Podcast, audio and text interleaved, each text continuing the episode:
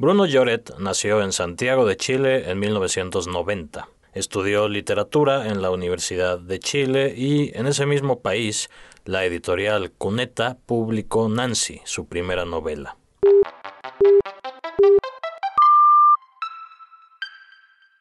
Esto es Primeras Letras, un podcast de letras libres. Saber que te vas a morir es horrible no solo porque no quieres morir, sino porque la duda siempre sobrevive. Y en mí sobrevivía, como una esperanza mínima agazapada detrás de los ojos. A pesar de mi figura esquelética, de estar totalmente mutilada, de ser un campo estéril. Pensaba, ¿quién chucha quiere morirse así, sola? Si el mundo se hubiese acabado el 2012, como muchos esperaban, hubiese sido perfecto.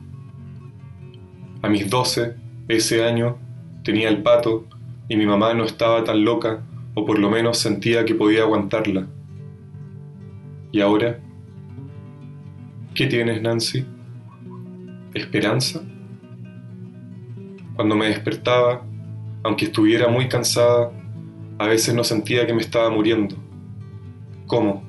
Si frente al espejo todavía había un cuerpo. Los que se encargaban de recordármelo eran los porteños. En la calle la gente sencillamente ya no me saludaba, y eso me sumía en la más total desesperación. Podían pasar semanas en donde solo la radio a todo volumen evitaba que yo hablara conmigo misma, y simplemente porque ya no me podía escuchar. Y modulaba muy bajito. Chabela Vargas, ora por nosotros. Palmena Pizarro, venga a nosotros tu reino porque esta Wambalí, hágase tu voluntad así en la tierra. El silencio de todos, a la larga, es peor que estar muriéndose. Quizás peor incluso que la esperanza. Llegaron los achaques de la quimioterapia, finalmente, y comenzó la lenta retirada. Casi no comía y me entregaba largas horas en cama, en donde reposaba semi dormida sintiendo todos los huesos de mi cuerpo tirantes. En las pocas horas de lucidez que tenía, simulaba ducharme y lavar los platos. El agua era tan fría, tan metálica, aun cuando estaba hirviendo, que para lavarme me sentaba sobre el water, tiritando, y me pasaba pañuelitos desechables por todo el cuerpo. En la cocina enjuagaba los platos y cubiertos con un chorro de agua, mientras agarraba con todas mis fuerzas las cosas sucias por un borde para evitar los escalofríos que me producían los líquidos. Y me entregaba a la contemplación del polvo en su invasión, sin creérmelo, quizás pensando que con el solo hecho de mirarla, la mugre desaparecía. Pero no. Pocos días antes de comenzar con la morfina, cuando ya casi pensaba que no tenía marido, cuando ya mi gringo ni siquiera dormía en la casa, un compañero de Tim golpeó la puerta. Esperó los 15 minutos que me demoré en salir de la cama y arrastrarme a la entrada y dijo, sin mirarme a la cara y rápido, que mi marido había tenido un accidente en alta mar, que había pasado a mejor vida. ¿Qué le pasó? le pregunté. Se lo tragó la procesadora de atún. ¿Y sus restos? No quedan restos, contestó y luego abrazarme agregó que vendrían de parte de los japoneses con un cheque para el funeral y a darme el pésame. Y así fue. Una hora después, un ejecutivo bajo, al que no se le entendía nada, inclinando la cabeza, me dijo que lamentaban la pérdida, que asumían con los costos asociados, como el funeral y esas cosas, pero que desafortunadamente no podrían pagarme ninguna indemnización, porque, según las pruebas médicas del seguro, Tim estaba curado el momento del accidente. Yo escuchaba a ese diminuto ejemplar japonés, apoyada contra el marco de la puerta, intentando no caerme del dolor, y no entendía qué chucha estaba pasando. Negué con la cabeza y pregunté de nuevo por sus restos. El japonés me miró contrariado, como si fuese un acto de mala educación exigir los huesitos del gringo justamente luego de haber explicado la situación y aunque no me dijo nada al final, imaginé que me contestaba con la misma frialdad que lo único que podían hacer por mí era darme un momento a solas con la serie de 2.500 latas entre las cuales mi difunto marido estaba repartido.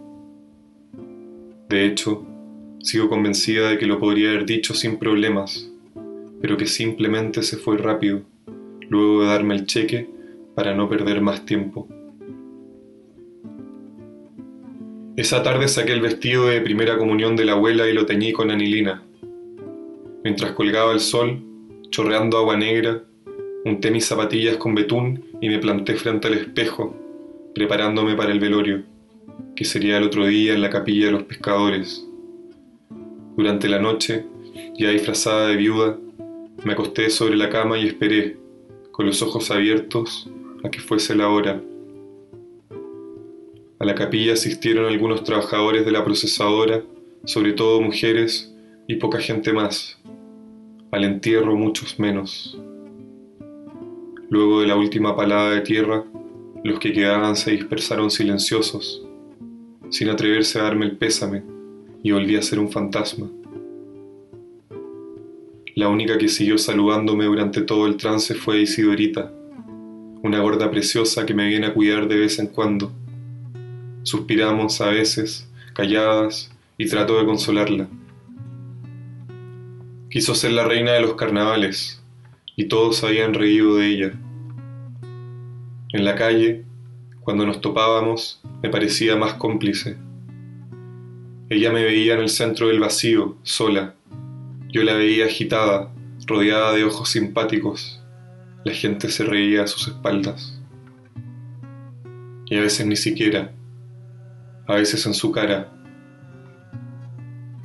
Amo que me converse, lave los platos y que entre sus suspiros trate de sonreír ante todo. Me convence cada vez con más facilidad de que prendamos la tele para no perderse Gavilanes de Cristo. El misionero Juan, bajo las palmeras de la selva, cruzando miraditas con Enriqueta. Transpirados, mientras limpian heridas de leprosos, con la cuchara a cien por hora, enamorados hasta las patas. La morfina me tiene generalmente sumida en un sueño más doloroso incluso que este cáncer que me carcome los huesos. Cuando el gringo estaba vivo, por último tenía a alguien por quien preocuparme. Pero todo fue tan rápido. Estoy aquí y espero.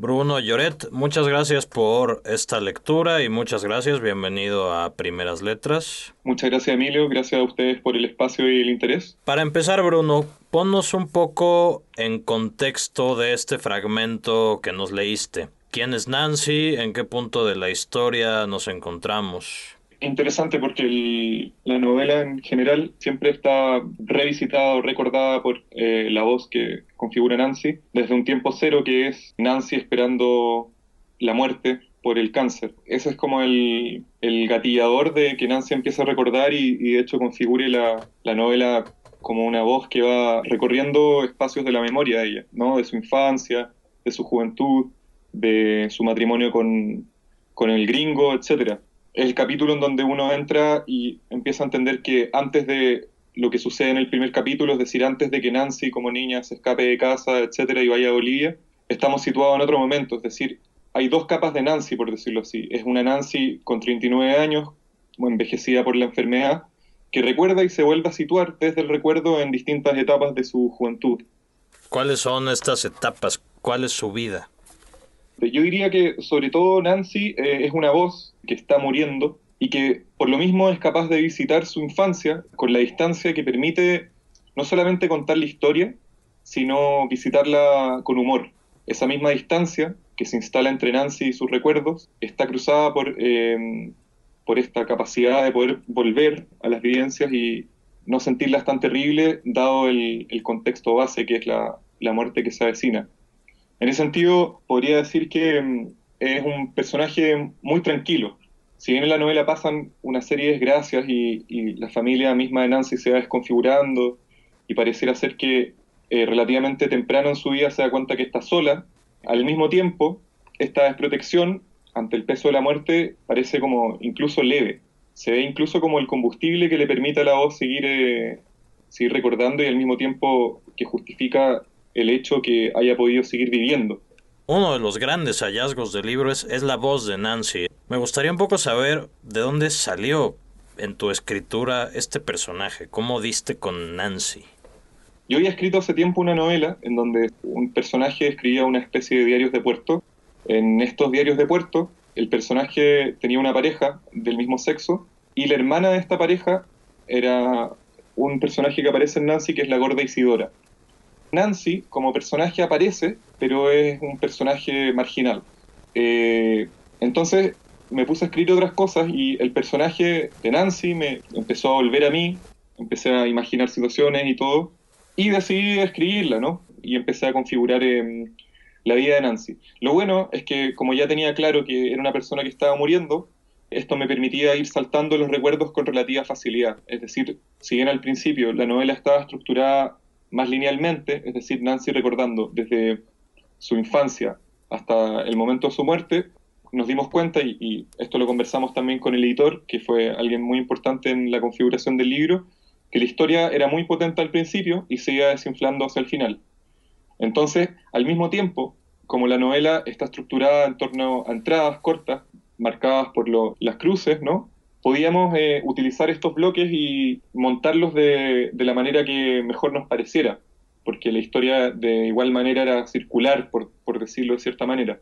Hablemos un poco de esas cruces. El libro, el texto propiamente, en la disposición del texto en las páginas, está puntada por una serie de cruces, de taches, que separan no con una lógica gramatical el texto. Platícame cuál es la lógica. Hace un tiempo fui a, una facultad de ingeniería en Chile a hablar de Nancy. Era un público extraño, muchos ingenieros.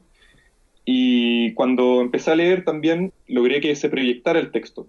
De verdad fue un texto escrito y pensado para ser leído.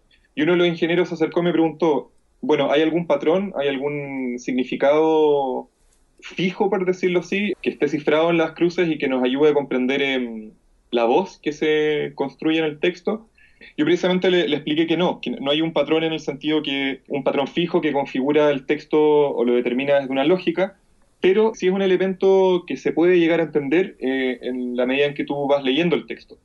Uno de los principales motores del uso de las cruces es, desde la partida, proponerle al lector nuevas reglas de lectura. Precisamente hoy en día la prosa se caracteriza por eh, ser muy larga, muy concisa en bloque, y la forma más normal de aproximarse a las novelas es empezar a leer y leer línea tras línea, ¿no? Eh, sin parar. Las cruces llaman a una detención. Esta detención tiene que ver precisamente con el espaciamiento de la voz. Es decir, la voz de Nancy, configurada en el texto, busca la colaboración del lector para aflorar dentro del lector. En ese entendimiento con el lector se entiende que las cruces cumplen una función, pero no tienen un patrón preestablecido. Es tanto así que en el momento de edición, cuando nos sentamos con, Francisco Bando, el director de la colección Almácigo de la editorial Cuneta, nos sentamos frente a una pantalla y empezamos a, montar la novela. Algo que, me, que ya me pareció que era una señal que se habían entendido las reglas de las cruces fue precisamente cuando eh, el Francisco Bando, el Pancho, empezó a, a, decir, ¿no? Mira, acá yo pondría una cruz, acá yo sacaría una cruz, es decir, entró de inmediato en la dinámica de lo que llamamos en ese momento como chiste, pero se podría entender así, del cruceo. Sería como una especie, mediante las cruces, recordarle permanentemente al lector que tiene que darse el tiempo para volver a las frases, es decir, saborear este acto que yo defino verdaderamente de joyería, ¿no? Cuesta tanto mm, estructurar una frase bonita, por decirlo así, y cuesta tanto además que no sea cursi, que las cruces también solidarizan con esa idea, es decir, espaciar más la novela eh, darle más tiempo a la novela, generar un tiempo interno a la novela cifrado en un signo que excede eh, al, al, sintagma tradicional, por decirlo así. Todo el escenario en el que transcurre la novela, supongo que es el de Chile, pero a la vez tampoco te esmeras en hacer un retrato eh, excesivamente realista. Me parece que haces una especie de síntesis de tal vez tópicos chilenos. ¿Esto es así? ¿Cuál? Háblame de eso, del escenario parte de la idea base de la que partió como la escritura de esta novela era abordar un proyecto en donde mm, mi escritura fuera escapando un poco de la sobrecarga, es decir, la sobreadjetivación, etc. Creí que era importante no subestimar al lector, es decir, no sobredeterminar las, el escenario, más que nada configurar un mapa. Podría haberme detenido más en, cierto espacio, en, la playa verde, por ejemplo, en la salitrera, en el set donde se graba esta película del gurú psicomágico, por decirlo así. El trabajo fue ampliar el mapa sin subestimar al lector, es decir, entregar los elementos mínimos. Parte de eso también es la idea de no ponerle como nombres tan específicos a los pueblos, porque verdaderamente esta es una experiencia que trasciende el espacio chileno. Por supuesto que Nancy toca tópicos que podría decirse han sido tratados por la literatura chilena, pero al mismo tiempo a lo que apunta el ejercicio narrativo de Nancy eh, precisamente es a deslocalizar los tópicos, es decir, tratar los tópicos de una manera universal y, por supuesto, eh, revistiéndolos con elementos locales. Algo que a mí me llamó la atención es este cruzamiento que existe entre, por un lado, bueno, Nancy, que como ya dijiste es este personaje enfermo de cáncer, y esta misma cualidad enferma presente en todos los paisajes. Todos los paisajes que describes son paisajes por los que ya pasó el hombre y ya hay una cosa pues enferma, postapocalíptica, como en el pueblo este donde está la planta de carbón, que es el pueblo de los mutantes, dices, ¿no? Porque todos tienen enfermedades, o la playa donde está el barco oxidándose, que es la playa roja, todas estas cosas también, me, me parece que hay un cruzamiento muy acertado entre eso, entre la, protagonista y el paisaje. Por otro lado, eh, cada capítulo comienza con un epígrafe, que son citas bíblicas. ¿Cuál es la función, para empezar, de los epígrafes? y, cuál es la función de la religión dentro de la historia? ¿Es, ¿La religión es una guía? ¿La religión es como una especie de comentario de lo que está pasando? El tema de los epígrafes funciona de una manera doble o engañosa. En primer lugar, todos los epígrafes podría decirse que son la bajada del capítulo, o tal así como en el Quijote, en, dice capítulo tanto y luego al capítulo que donde pasó esto. Estos epígrafes bíblicos servirían un poco para, para explicitar eso. Por otro lado, el tema de la religiosidad tiene que ver un poco con un fenómeno que agarró mucha fuerza, sobre todo a finales de los años 70 en Chile, que es la desprotección de la Iglesia Católica sobre sus eh. Es decir, con la dictadura, etcétera, hay un vaciamiento o hay una retirada de la iglesia de ciertos sectores. Cuando se generan los cordones de miseria o, se genera como una, una, pobreza más grande, precisamente los sectores más abandonados por la iglesia católica son los sectores en donde se incorporan nuevas iglesias, por decirlo así, en las iglesias protestantes no históricas. Esto es muy interesante porque precisamente la figura del misionero es la figura que va no solo la que va, que va a predicar el desierto, sea este un desierto real o sea este un desierto espiritual, sino que precisamente la idea del misionero se mezcla con la idea del peregrino. Tal y como Nancy parece a veces una peregrina de su vida, ella se topa y su familia a la deriva también se topa, este par de jóvenes mormones, por decirlo así, que, y en la novela lo dicen, simplemente por, por eh, insistir, ¿no? Por eh, no dar su brazo a torcer, terminan penetrando este espacio familiar y, apoderándose un poco del, cascarón que era el padre. Naciste pues ya en las postrimerías eh, de la dictadura, no, no te tocó. A diferencia, quiero decir, de, por ejemplo, Alejandro Zambra, ¿no? Y en la obra de Zambra está desde luego muy presente el tema de, del recuerdo de toda esa época, ¿no? De la, la, la autoficción, el recuerdo a través de la autoficción. Me, parece bueno que tú, desde luego esto no es autoficción, pero es un nuevo modo de abordar el tema de la historia de Chile. No te alejas tampoco enteramente de la historia, pero tampoco estás haciendo autoficción. El juego de Nancy fue tratar de pensar eh, como era una voz desde el recuerdo que narra cómo sobrevivió en cierto espacio.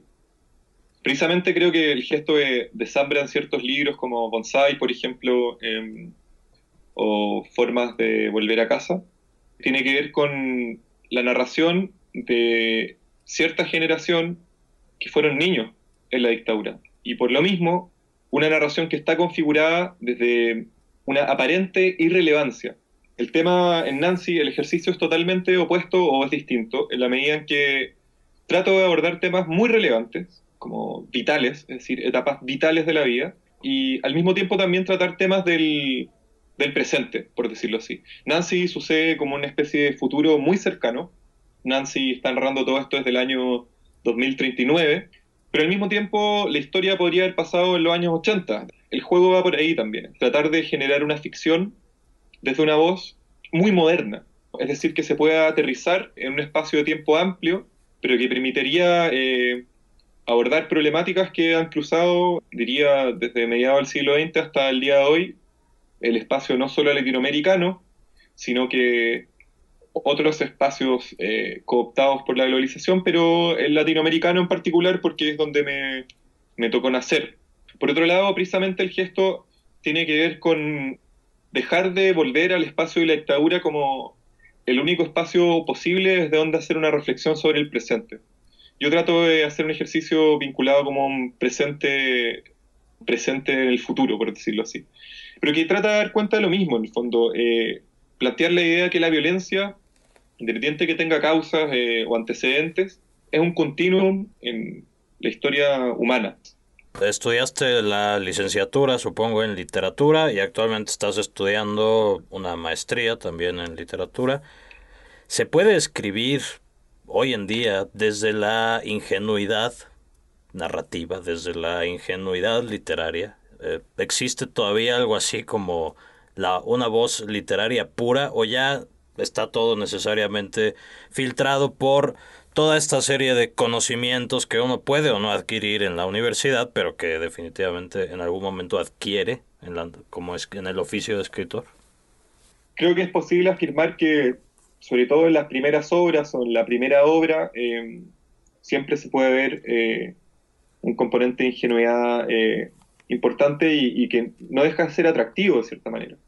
Quizás el mejor ejemplo de esto, y que yo creo que es un, un conjunto de cuentos que son fundamentales para entender la, narrativa chilena de los 2000, por decirlo así, es en el regazo del Cebú, seis cuentos eh, hechos por Christian Geise. A lo largo de estos seis cuentos, que son muy distintos entre sí, yo puedo ver una especie de proceso de formación en la escritura, en el oficio, que siendo ingenuo y explorándose a sí mismo, no es agobiante. Pero, o sea, son muy pocos los experimentos que dan resultados, es decir, que mantienen una especie de cuota de ingenuidad reconocible o creíble y que al mismo tiempo no muestran gala o no hacen gala de una serie de conocimientos, que sería como el lado negativo de la ingenuidad, ¿no? Como que está más asociado al, tema de la ansiedad. El problema de, la gente que pasó por la universidad y sobre todo por literatura es un problema solo cuando la ansiedad traiciona el texto, es decir, cuando en la construcción de un texto, en la construcción de una ficción, tú te das cuenta que esta ficción deja de fluir deja de desarrollarse, por decirlo así, porque está, está siendo de manera perpetua asediada o fagocitada o incomodada por discursos que el narrador impone sobre la situación. Es una cuestión eh, súper burda y al mismo tiempo súper incómoda porque da una sensación de que se subestima al lector. Por otro lado, el aspecto bueno de haber estado en la universidad precisamente es que te da una especie de altura de miras en el sentido de que sabes con qué tipo de discursos puedes trabajar o sabes cómo trabajar eh, determinados tipos de discursos sin caer en el panfleto, por decirlo así, eh, pero sin caer tampoco en una especie de preciosismo desprovisto eh, de un contexto, ¿no? Mal que mal, el trabajo en Nancy y, y cómo yo consigo el oficio de, narrar novelas o lo que sea, tiene que ver con la configuración de espacios, en donde el mismo lector puede ir interactuando a través de la lectura en espacios que tienen pautas, pero que no están archideterminados. Es la propuesta de una serie de recorridos más que el monopolio del recorrido, por decirlo así. La universidad me ha servido mucho para ser paranoico en torno a lo que escribo y no necesariamente buscar la novedad, sino precisamente abandonando la ansiedad de la novedad poder articular los problemas humanos, por decirlo así, que, no son muchos, y poder ir construyendo una voz o una ficción relevante para el lector. ¿Estás trabajando actualmente en otra novela? Y si sí, ¿me puedes contar un poco de qué trata, por dónde va ahora? Lo interesante en relación a, lo que estoy trabajando ahora eh, y Nancy es que es una novela que escribí antes de Nancy. Ya no es la novela que empezó siendo. De hecho, lo único que retuve más o menos es el título. El título es Jerusalima, como hay el juego entre Jerusalén y Lima, la capital de Perú. Y mm, más que nada aborda una hipotética guerra del Pacífico en el futuro entre una coalición perú-boliviana contra Chile, apoyados por China, y en donde se explora la derrota del país. El, el, ejército chileno y uno de los mitos chilenos y de la chilenidad como esencia construida desde los discursos modernos patriotas tiene que ver con la invencibilidad del ejército. Entonces se explora en esta novela en Jerusalén la derrota de este ejército. Y yo creo que es el escrito que más cariño le he puesto. Si todo sale bien, puede salir el próximo año, si no, ya veremos. No, no tengo un apuro particular por leer el texto, sino me interesa más que el texto esté bien trabajado, etc. Y luego, eh, en poesía, igual he estado escribiendo un par de cosas. Hace poco, y justo coincidió con la salida de esta aplicación Pokémon Go, escribí eh, un poema que fue animado y que habla también del, el fenómeno de Pokémon y lo critica un poco, ¿no? Como desde el punto de vista de un, antiguo y gran jugador de Pokémon en su versión de Game Boy. Mm. También estoy trabajando un poemario eh, que mezcla dos voces, la, la, dinastía de los gobernantes de Norcorea con la duquesa de Alba, una noble española eh, que fue la persona con más títulos nobiliarios en la historia de la humanidad. Y también ahí, nada, pues exploro como la construcción discursiva de ciertas figuras ancladas en el poder y como cómo ese mismo poder los, los aprieta y los, los lleva a configurarse como figuras vacías, porque desprovistas de humanidad. Pues, Bruno Lloret, muchas gracias por haber estado en este podcast. Muchas gracias a ti, Emilio, y gracias por el interés y mucha suerte. Esto fue Primeras Letras, un podcast de Letras Libres. Pueden encontrar otros episodios de este y de otros podcasts de Letras Libres a través de iTunes, a través de SoundCloud, de Stitcher y de otras plataformas de podcast. Cuando lo hagan no olviden darnos sus comentarios y sus valoraciones. Muchas gracias por escucharnos.